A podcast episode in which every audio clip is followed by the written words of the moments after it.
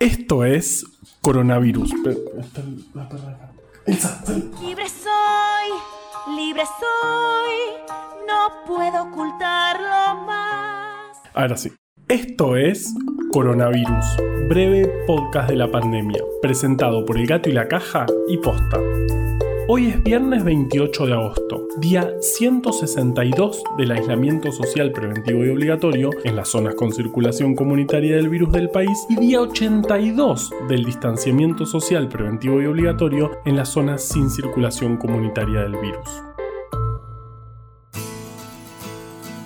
Desde que empezamos este podcast hace, atención, 91 episodios, venimos remarcando la importancia del aislamiento de tratar de juntarnos lo menos posible para evitar los contagios, que es algo que nos cuesta mucho porque vivimos en manada.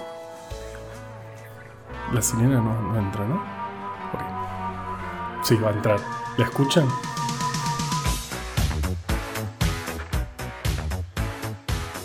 Somos animales gregarios por naturaleza. Pero eso no significa que no haya excepciones. Personas que por voluntad propia hayan vivido aisladas el Una Bomber, por ejemplo, o el pibe de la película Into the Wild, o uno que vivía cerca de un pueblo y entraba a las casas a robar comida y estuvo así 26 años. Bueno, no son los ejemplos más felices tal vez. Pero el punto es que los humanos, en general, necesitamos contacto. Pero, ¿por qué? Al fin y al cabo, andar juntos es lo que permite que nos contagiemos de enfermedades. ¿No sería más práctico si hubiéramos evolucionado para vivir solos y aislados? ¿No sería todo esto más fácil? Capaz que sí, pero qué aburrido, ¿no? Este podcast no existiría. Y a pesar de que a veces tenga que dar malas noticias, a mí hablarles a ustedes de lo que pasa me hace muy bien. Por cierto, En Argentina ayer se confirmaron 10.104 casos de COVID que suman en total 380.292. Los acumulados de la última semana son 59.408, lo que muestra un salto enorme si comparamos con la semana anterior en la que se habían confirmado 44.812. De los casos confirmados ayer, el 76% fueron en el AMBA, Santa Fe con 471, Córdoba con 363, Río Negro con 268 y Jujuy con 200 fueron las otras jurisdicciones que más casos reportaron. En total fallecieron 8.050 personas, 1.533 más que el viernes pasado. La letalidad se mantiene estable en el 2,1%. Otro indicador sensible que cada día vemos aumentar es la cantidad de personas en terapia intensiva con diagnóstico confirmado. Hoy son 2.075, 53 más que ayer, un salto mayor al que veníamos viendo. En Ciudad Autónoma de Buenos Aires, la legislatura aprobó el protocolo para que los familiares puedan visitar y despedirse de las personas que están en estado crítico por la enfermedad.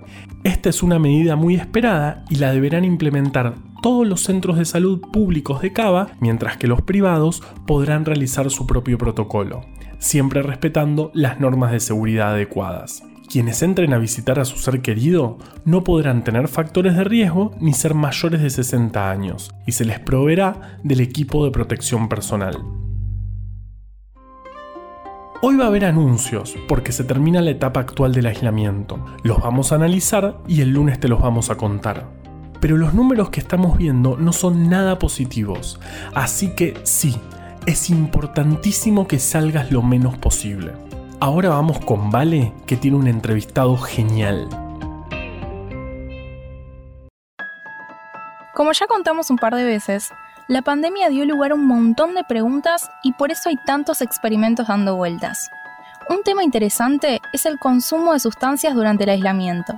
Y por eso Hoy vamos a hablar con Enzo Tagliasucci, investigador del Laboratorio de Neurociencia Cognitiva y Computacional, o como le decimos, COCUCO.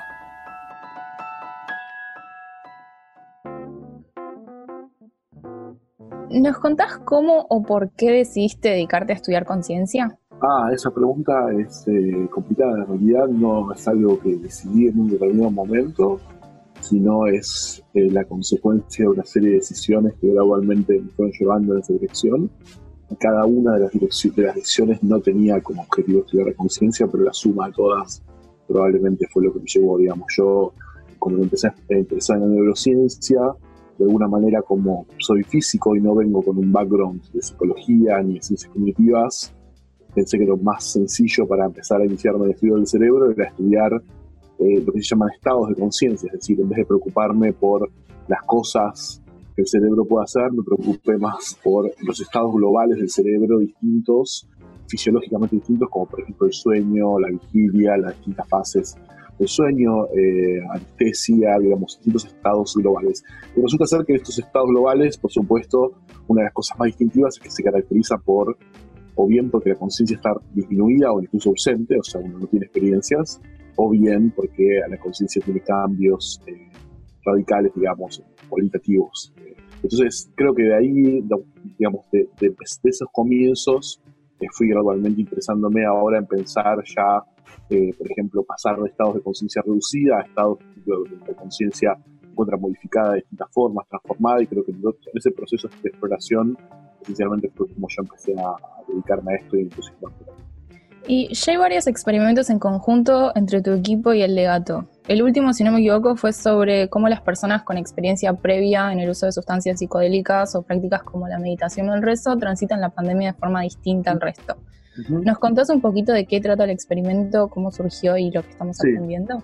Bueno, eh, exacto. Hace algunos, digamos, pongamos una década aproximadamente, empezó a ser cada vez más claro que ciertas drogas que tienen una historia que de abuso, una historia controversial en la sociedad occidental, que son los psicodélicos, estas drogas tienen un potencial para tratar ciertos problemas de salud mental, que era algo que se sospechaba en los 60 y los 50 cuando se investigaron por primera vez estas drogas, pero el tipo de evidencia que se obtuvo en aquel entonces no era tan sólido como el tipo de evidencia que se está obteniendo ahora en los últimos años.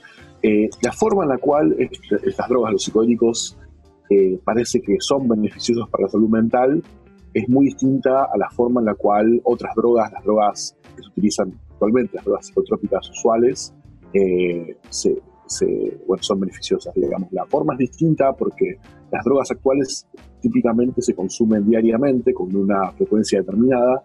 En cambio, los psicodélicos no. Los psicodélicos tienen un potencial para mejorar ciertas condiciones como la depresión o la ansiedad u otras con una única dosis, con una única experiencia. Hay una única experiencia que después muestra tener un efecto prolongado positivo en los pacientes.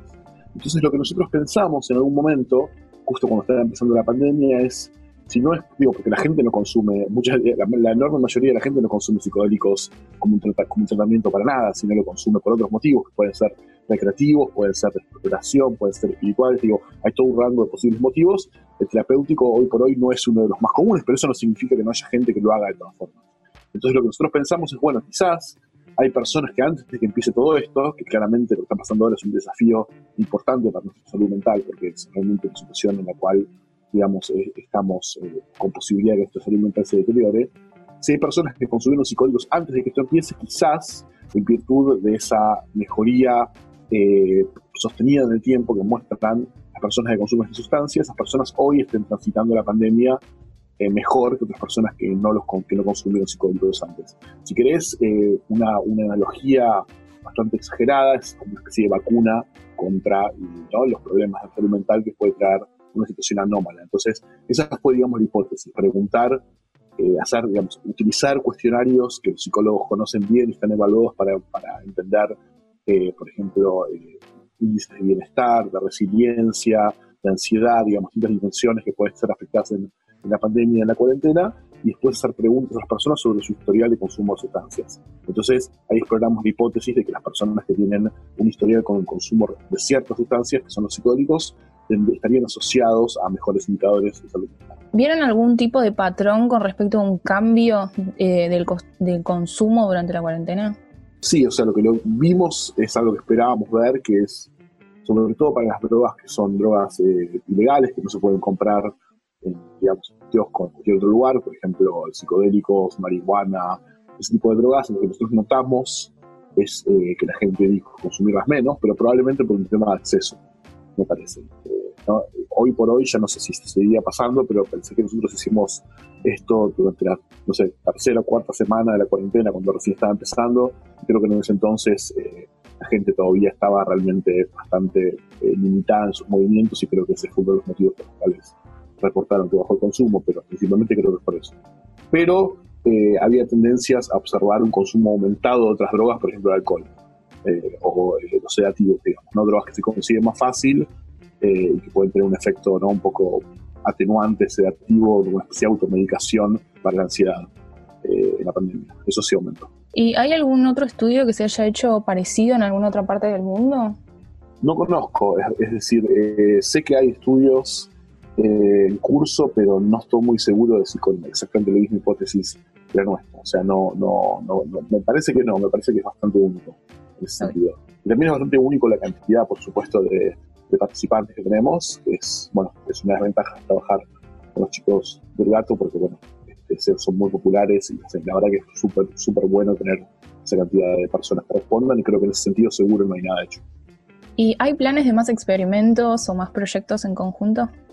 Sí, eh, nosotros nos presentamos junto con ellos a un subsidio, un subsidio que otorgó el Ministerio de Ciencia, la Agencia y el, y el Fondo para el Desarrollo del software de tecnología, creo. Bueno, no importa. Es, esencialmente es un subsidio bastante grande que sacamos con el objetivo de seguir haciendo cuestionarios y experimentos y, digamos, y evaluando distintas dimensiones del bienestar humano durante la pandemia y tomar todo ese conocimiento y hacerlo público en un sitio web, una especie de observatorio del bienestar humano, sobre todo en la dirección de la salud mental, eh, bueno, digamos, como producto final del subsidio. Estamos esencialmente en eso, pero vamos a hacer bastante, digamos, de acá a fin de año vamos a colaborar en muchos, en muchos proyectos y vamos a también trabajar en disponibilizar esos resultados de la forma más atractiva y útil posible.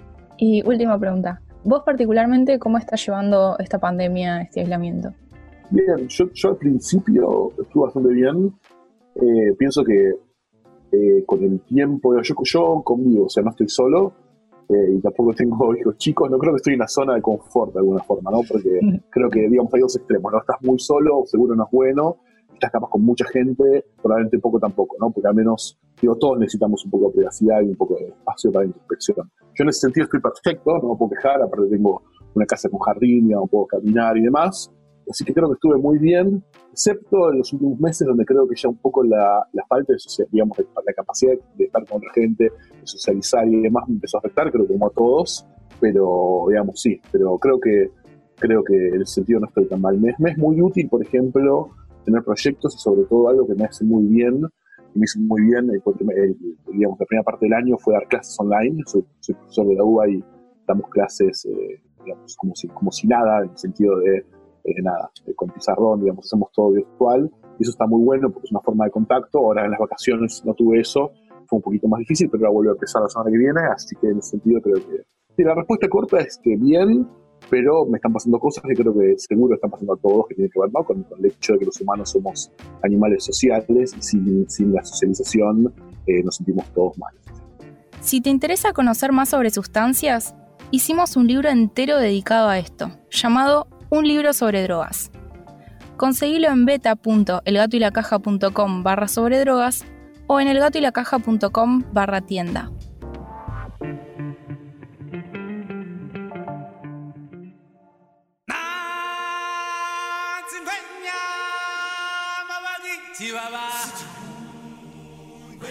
La naturaleza está llena de animales solitarios, pero los animales solitarios en general son predadores, como la ballena azul o el hegemónico leopardo blanco. O imposibles de predar, como la tortuga gigante marina, porque con ese caparazón anda a cazar la voz. Y lo cierto es que vivir en manada trae ventajas. En general, esas ventajas tienen que ver con la supervivencia de la especie. Muchos individuos juntos se pueden defender mejor de los depredadores. ¿Se acuerdan del martes que hablamos de las abejas que forman una bola y se mueven todas juntas para elevar la temperatura y así evitar que las ataquen las avispas? Vivir en manada también otorga ventajas en la reproducción, porque permite elegir más fácilmente pareja reproductiva. En cambio, la ballena azul pobre nadando sola buscando pareja, o el tigre blanco, que de nada le sirve ser hegemónico si no tiene con quién.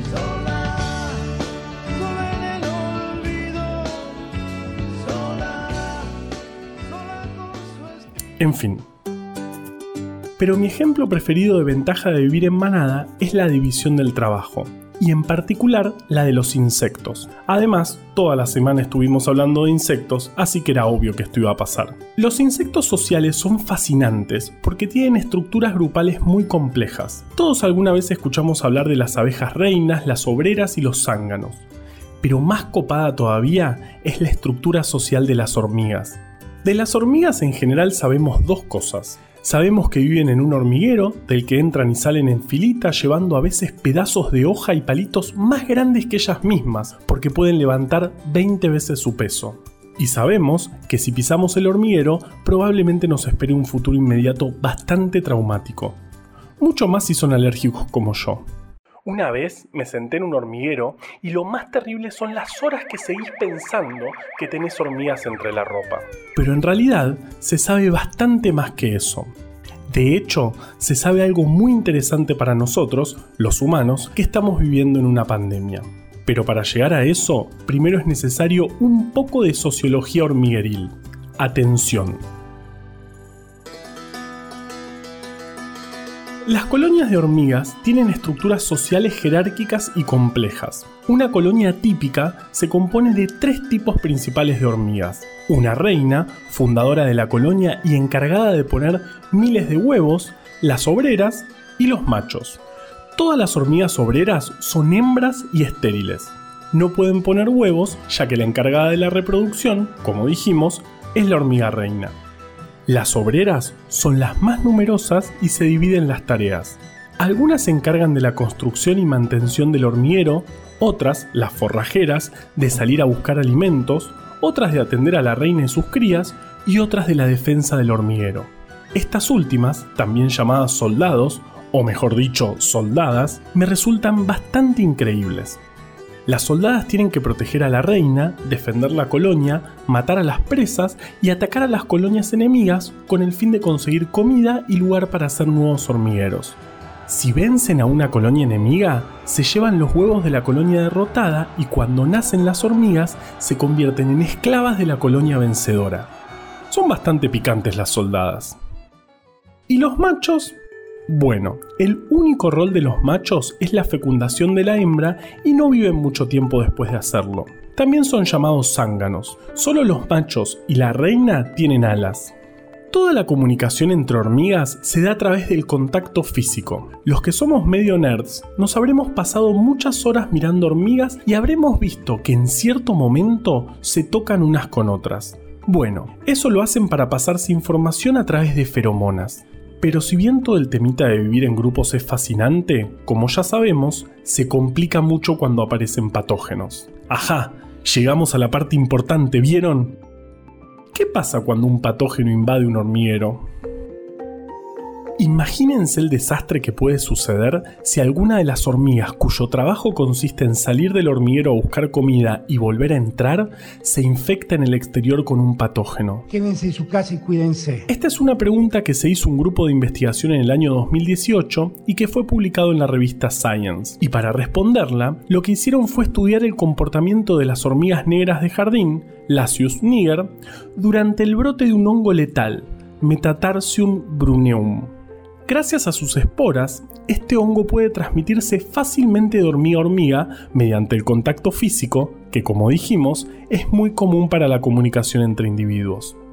Entonces, para estudiar cómo responden las hormigas apenas la enfermedad invade sus colonias, los investigadores aplicaron las esporas del hongo directamente en un grupo de hormigas forrajeras, imitando la manera en la que estas hormigas se contagiarían en la naturaleza hicieron este tratamiento en 11 colonias y lo compararon con 11 colonias control, en las que las hormigas obreras no habían sido infectadas. Un experimento increíble, siempre y cuando no lo pises, ni te sientes en los experimentos. Bueno, por regla general conviene no sentarse nunca en un experimento que estés haciendo, a menos que sea un experimento con sillas y uno sea el sujeto del experimento, pero igual es raro, porque no conozco muchos experimentos con sillas.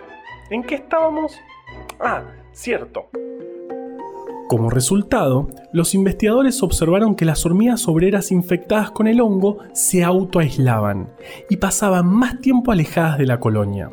Pero lo más interesante de todo esto es que en estas mismas colonias, las hormigas no infectadas también redujeron considerablemente sus interacciones sociales. ¿Entienden? No solo las enfermas se aislaron voluntariamente, sino también las sanas para evitar los contagios. ¿Tendrán un podcast diario que las acompañe durante ese tiempo? Bueno, creo que me estoy pasando. Otra cosa que observaron es que las nodrizas movieron a las crías más adentro del hormiguero, que tiene una estructura muy compleja, bien alejadas de las forrajeras. Pero, ¿cómo detectan las hormigas que están infectadas con un hongo? Bueno, la realidad es que aún no lo sabemos. Pero lo que sí sabemos es que su estrategia de distanciamiento social es tan exitosa que todas las reinas y la mayoría de sus cuidadoras se encontraban vivas al finalizar el experimento. Claro que las hormigas no son las únicas de las que podemos aprender. Hay varios ejemplos de distanciamiento social en la naturaleza. Incluso se le puso un nombre científico y todo. Inmunidad comportamental. Entre muchos ejemplos tenemos a las langostas de mar, que viven en grupos, pero si una se infecta, los otros miembros del grupo detectan la infección a través de la orina y la aíslan. También se demostró que si se ponen en jaulas adyacentes aves sanas y aves con apariencia enferma, las sanas tienden a alejarse lo más posible de las enfermas. E incluso los chimpancés, cuando un miembro de la manada se infecta con parásitos que le cambian el olor a las heces, el resto del grupo se encarga de excluirlo. Pobrecito. ¿Pero esto pasa siempre? No, hay ejemplos en los que esto no pasa, como las mangostas, que son seres muy simpáticos. Están tan absolutamente adaptados a vivir en comunidad que aunque algún miembro de la manada se enferme, no se pueden dar el lujo de aislarse. Sí, dije lujo. Que podamos ante una epidemia tener la chance de aislarnos es todo un privilegio. Y cuando nos digan que el aislamiento es una práctica medieval, recuerden que responder salud ante un estornudo es una costumbre que nació durante la peste de fines del siglo VI, recién empezadita la Edad Media. Claro que en ese momento no significaba un deseo de buena salud para la otra persona, sino una forma de bendecir el lugar, conjurar la enfermedad y sobre todo denunciar al posible portador. Eso sí es medieval. Así que cuando sintamos que nos cueste el aislamiento, pensemos que si las hormigas pueden, nosotros también. Y que peor sería ser una mangosta o vivir en el siglo VI. ¿Recuerdas lo que me contaste que le pasa a los mosquitos zumbadores cuando vuelan muy cerca de una pantalla de calor? Sí, chicharrón de mosquito. Bueno, lo mismo le puede pasar a una hormiga si se expone al sol mucho tiempo. Parecen muertas. Están muertas. ¿Seguro que no están bronceadas? Coronavirus, breve podcast de la pandemia, es una producción original del Gato y la Caja junto a Posta. Si vas a compartir un audio, que sea este. A la desinformación le tenemos que ganar en su cancha. Ayúdanos a que breve podcast llegue a todos lados. Este podcast lo podemos hacer gracias a bancantes. Ayúdanos a bancar estas iniciativas en elgatoylacaja.com barra bancar. Si querés leer más historias como estas, conseguí Breve Atlas Anecdótico de la Ciencia en elgatoylacaja.com barra tienda. Escucha todos los podcasts de Posta en posta.fm. También puedes encontrarlos en Spotify, Apple Podcast y tu app de podcast favorita. En la coordinación general de este podcast estuvo Nahuel Ugacio.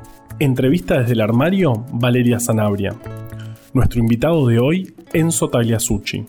Producción por posta, Lucila Lopardo, Luciano Banchero y Diego del Agostino. En la edición, Leo Fernández. La identidad visual del podcast es de Belén Kakefuku. Este episodio fue escrito por Juan Cruz Balián, Valeria Sanabria, Ezequiel Calvo, Florencia Fernández Chape y por mí.